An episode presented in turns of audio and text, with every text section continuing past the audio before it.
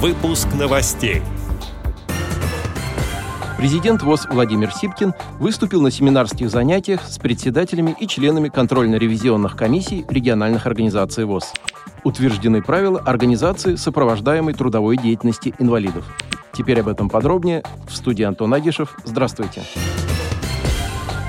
С 8 по 10 ноября на базе Института профессиональной реабилитации и подготовки персонала ВОЗ «Реакомп» в режиме видеоконференц-связи проходят семинарские занятия с председателями и членами контрольно-ревизионных комиссий региональных организаций ВОЗ Северо-Кавказского и Южного федеральных округов. В семинарах принимают участие представители 19 региональных организаций ВОЗ, среди которых новые организации из регионов, вошедших в состав Южного федерального округа – Донецкая, Запорожская, Луганская, Севастопольская и Херсонская региональные организации ВОЗ. В ходе занятий рассмотрены правовые основы контрольно-ревизионной работы, роль контрольно-ревизионных комиссий в выполнении уставных задач, учет социально-экономических особенностей федеральных округов при организации и проведении проверок, различные аспекты проверки соблюдения трудового законодательства, контроля за формированием доступной среды и другие вопросы.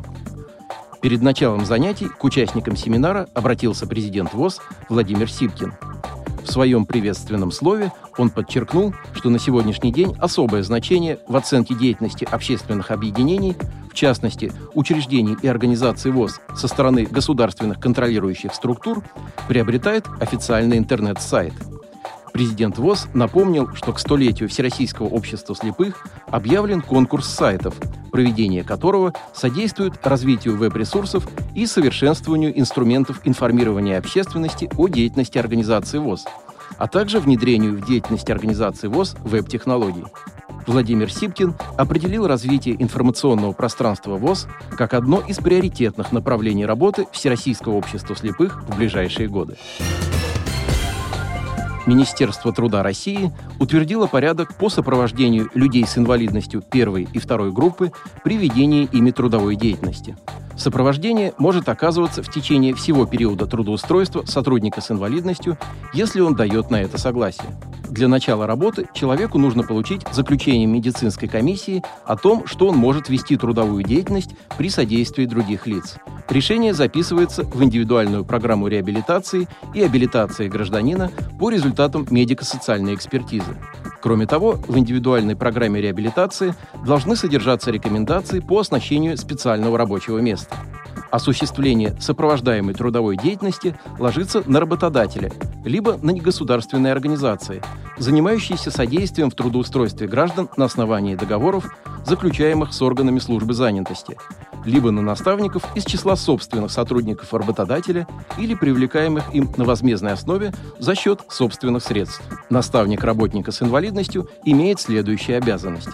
Он составляет доступный маршрут до места работы и обратно, а также по территории работодателя и помогает его освоить.